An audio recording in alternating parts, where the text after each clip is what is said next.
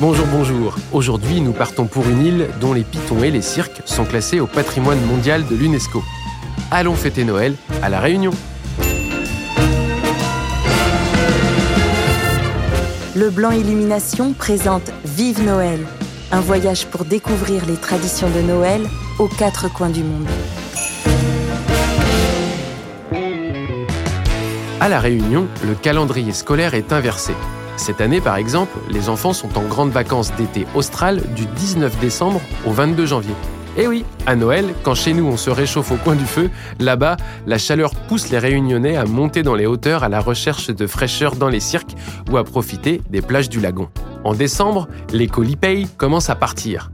Les réunionnais achètent ces colis de fruits locaux comme les litchis, les mangues ou la goyave pour les faire livrer à leur famille ou à leurs amis en métropole. Les magasins sont aussi pris d'assaut par les familles dans l'espoir de trouver les jouets demandés par les enfants. Le stress est au rendez-vous car à la Réunion, contrairement à la métropole, si le stock s'épuise, il faut patienter 8 semaines pour les prochaines livraisons par container maritime. Noël est célébré de manière importante à La Réunion et une coutume locale fait le bonheur des enfants. Dès les premiers jours des vacances, les pétards et les feux d'artifice peuvent s'acheter dans tous les supermarchés. Ils insistent pour en avoir et les faire exploser les soirs du 24 et du 31 décembre. Tout l'argent de poche y passe. Selon la coutume, on expose une crèche à la maison et l'on rend visite à celle qui se trouve à l'église.